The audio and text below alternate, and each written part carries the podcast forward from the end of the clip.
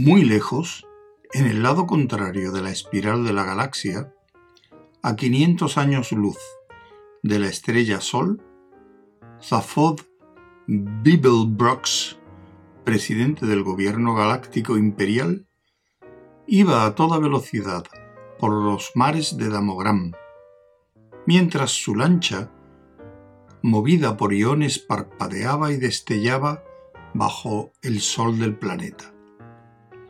Damográn el cálido, Damográn el remoto, Damográn el casi desconocido. Damográn, hogar secreto del corazón de oro. La lancha cruzaba las aguas con rapidez. Pasaría algún tiempo antes de que alcanzara su destino, porque Damográn es un planeta de incómoda configuración solo consiste en islas desérticas, de tamaño mediano y grande, separadas por brazos de mar de gran belleza, pero monótonamente anchos. La lancha siguió a toda velocidad. Por su incomodidad topográfica, Damográn siempre ha sido un planeta desierto. Debido a eso, el gobierno galáctico imperial eligió Damográn para el proyecto del Corazón de Oro, porque era un planeta desierto y el proyecto del Corazón de Oro era muy secreto. La lancha se deslizaba con un zumbido por el mar que dividía las islas principales del único archipiélago de tamaño utilizable de todo el planeta.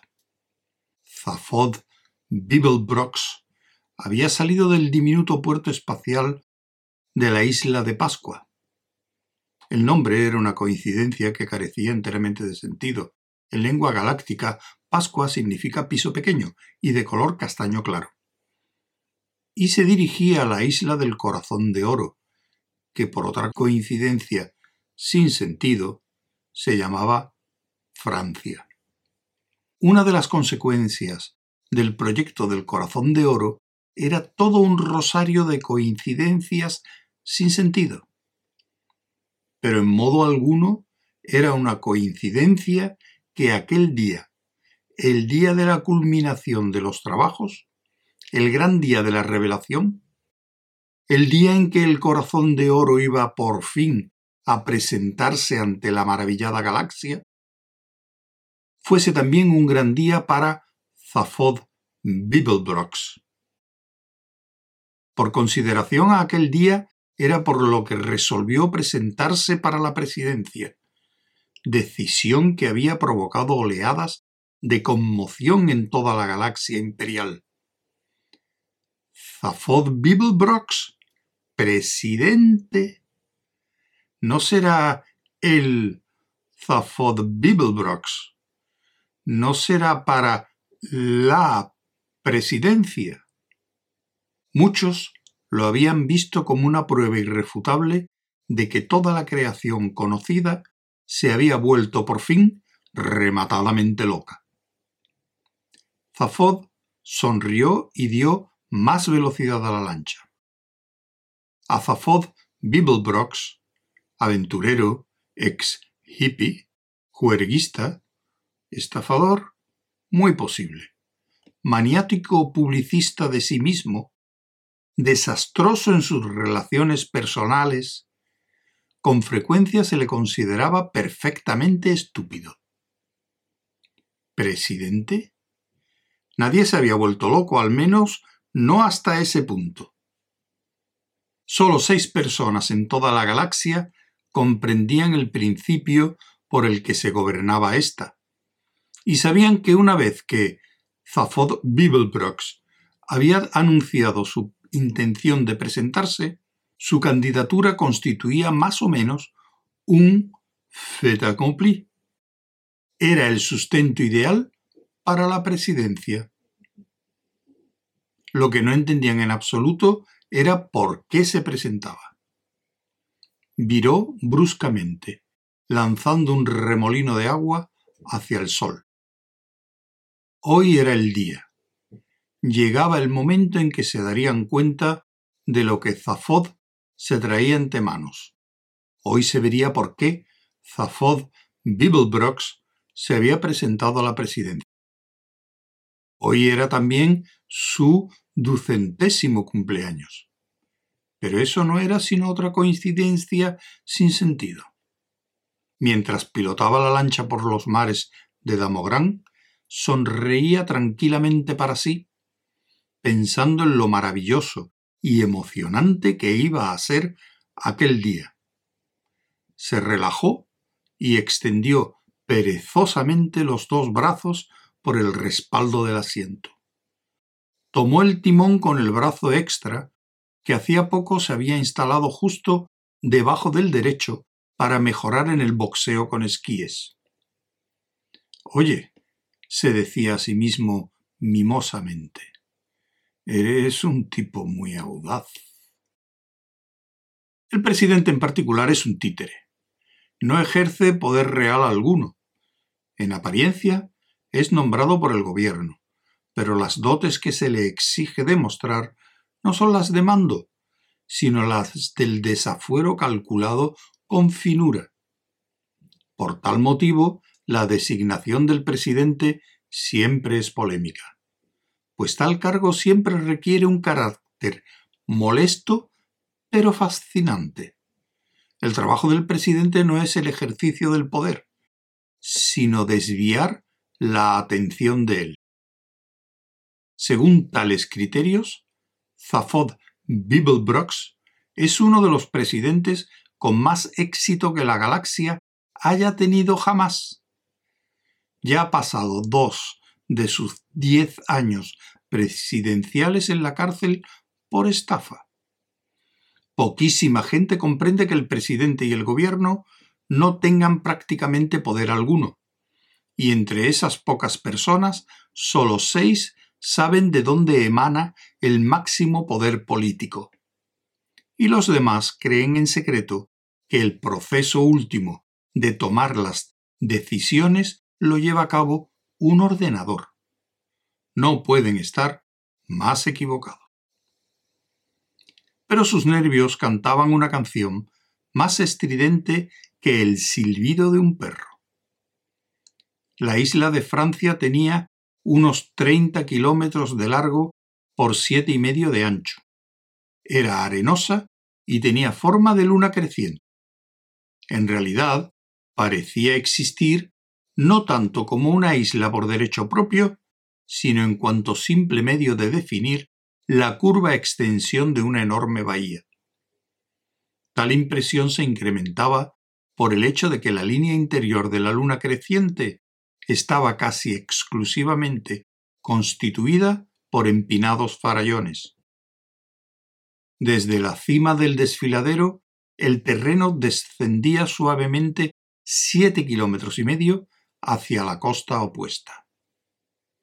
En la cumbre de los riscos aguardaba un comité de recepción. Se componía en su mayor parte de ingenieros e investigadores que habían construido el corazón de oro, por lo general eran humanoides, pero aquí y allá había unos cuantos atominarios reptiloides, un par de fisuralistas octopódicos y un hulubu. Un es un matiz superinteligente del color azul. Salvo el hulubu, todos refugían en sus multicolores batas ceremoniales de laboratorio. Al hulubu se le había refractado temporalmente en un prisma vertical. Todos sentían una emoción inmensa y estaban muy animados. Entre todos habían alcanzado y superado los límites de las leyes físicas, reconstruyendo la estructura fundamental de la materia, forzando, doblegando y quebrantando las leyes de lo posible y de lo imposible.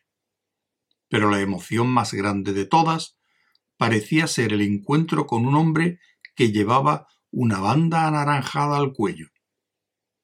Eso era lo que tradicionalmente llevaba el presidente de la galaxia. Quizás no les hubiera importado si hubiesen sabido exactamente cuánto poder ejercía en realidad el presidente de la galaxia. Ninguno en absoluto. Solo seis personas en toda la galaxia sabían que la función del presidente galáctico no consistía en ejercer el poder, sino en desviar la atención de él. Zafod Bibelbrox era sorprendentemente bueno en su trabajo. La multitud estaba anhelante, deslumbrada por el sol y la pericia del navegante, mientras la lancha rápida del presidente doblaba el cabo y entraba en la bahía. Destellaba y relucía al patinar sobre las aguas, deslizándose por ellas con giros dilatados. Efectivamente, no necesitaba rozar el agua en absoluto, porque iba suspendida de un nebuloso almohadón de átomos ionizados. Pero sólo para causar impresión estaba provista de aletas que podían arriarse para que surcaran el agua. Cortaban el mar lanzando por el aire cortinas de agua, profundas cuchilladas que oscilaban caprichosamente y volvían a hundirse levantando negra espuma en la estela de la lancha a medida que se adentraba velozmente en la bahía. A Fafod le encantaba causar impresión. Era lo que sabía hacer mejor. Giró bruscamente el timón, la lancha viró en redondo, deslizándose como una guadaña bajo la pared del farallón, y se detuvo suavemente, meciéndose entre las olas. Al cabo de unos segundos, corrió a cubierta y saludó sonriente a los tres mil millones de personas.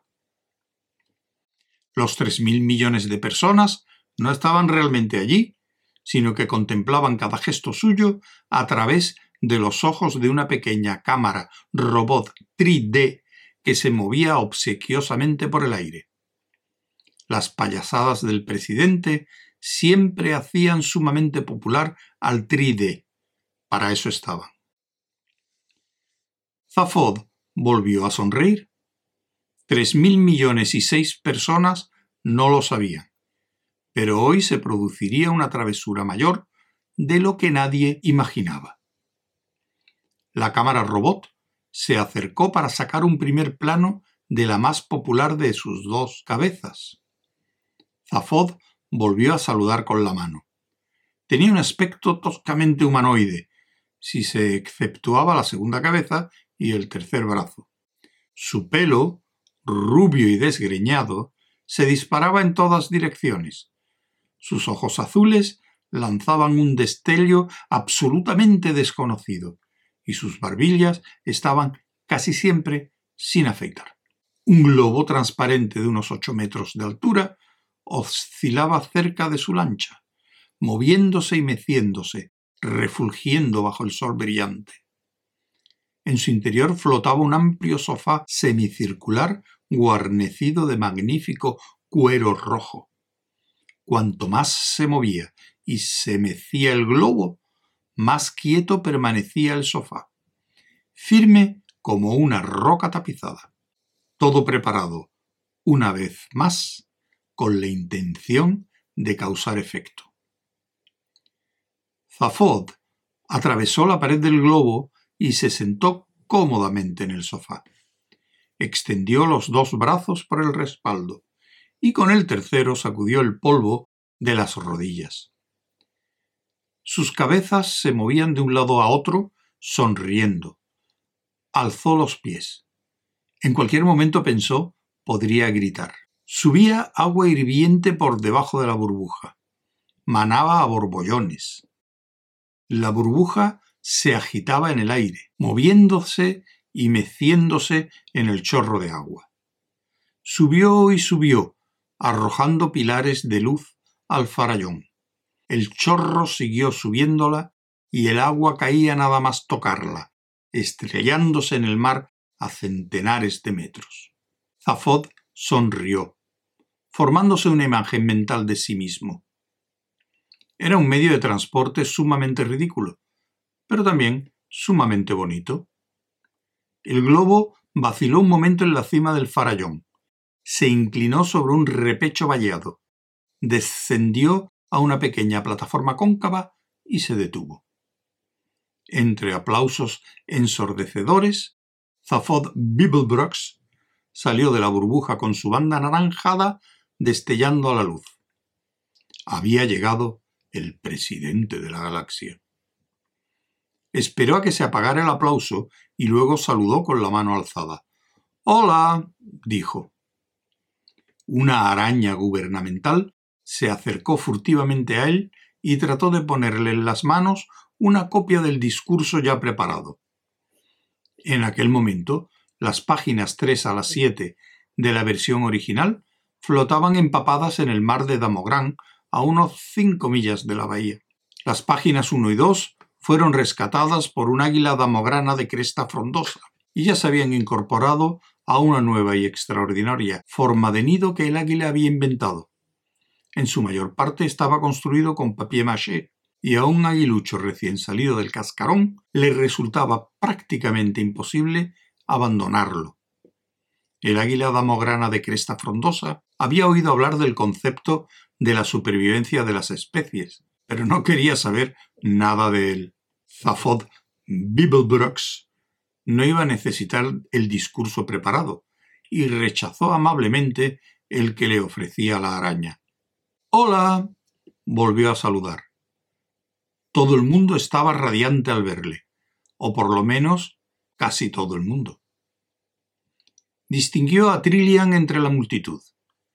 Trillian era una chica con la que Zafod había ligado recientemente mientras hacía una visita de incógnito a un planeta solo para divertirse.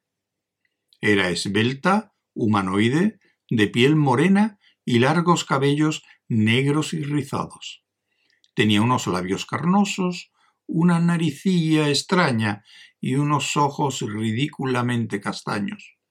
Con el pañuelo rojo anudado a la cabeza de aquella forma particular y la larga y vaporosa túnica marrón, tenía una vaga apariencia de árabe.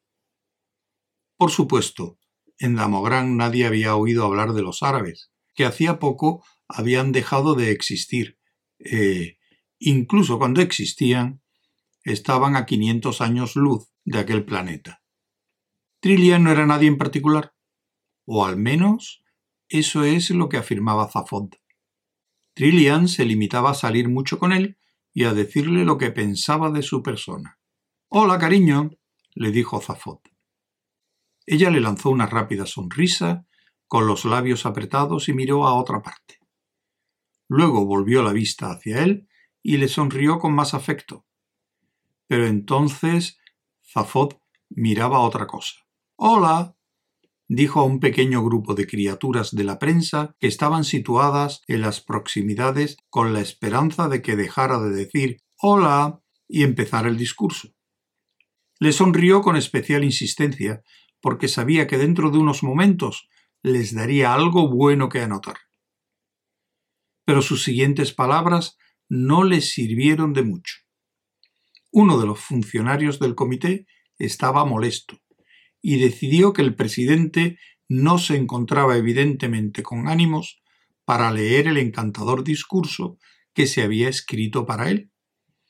Y conectó el interruptor del control remoto del aparato que llevaba en el bolsillo. Frente a ellos, una enorme cúpula blanca que se proyectaba contra el cielo se rompió por la mitad, se abrió y cayó lentamente al suelo.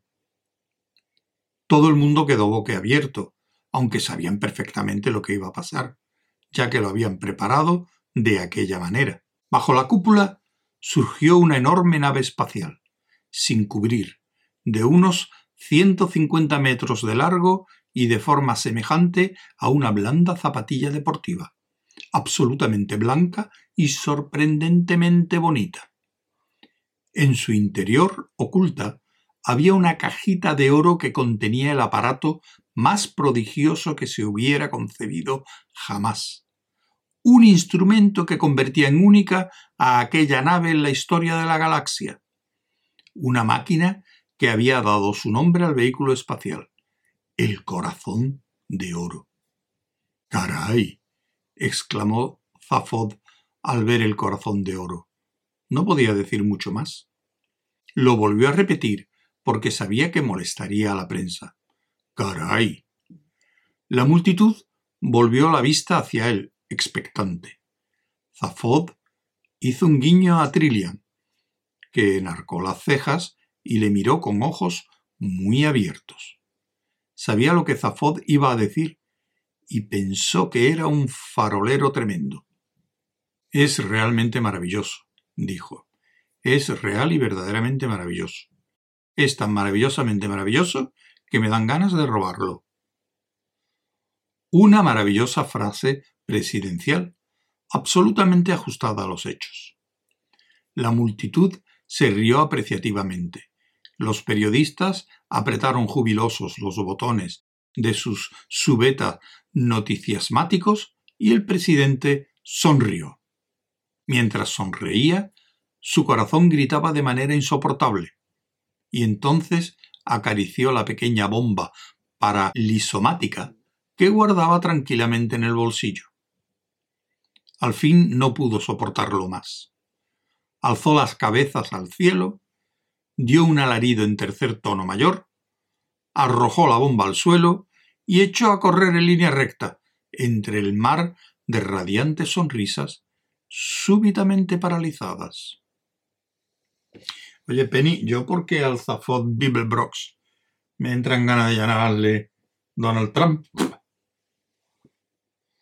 Uy, que está grabando.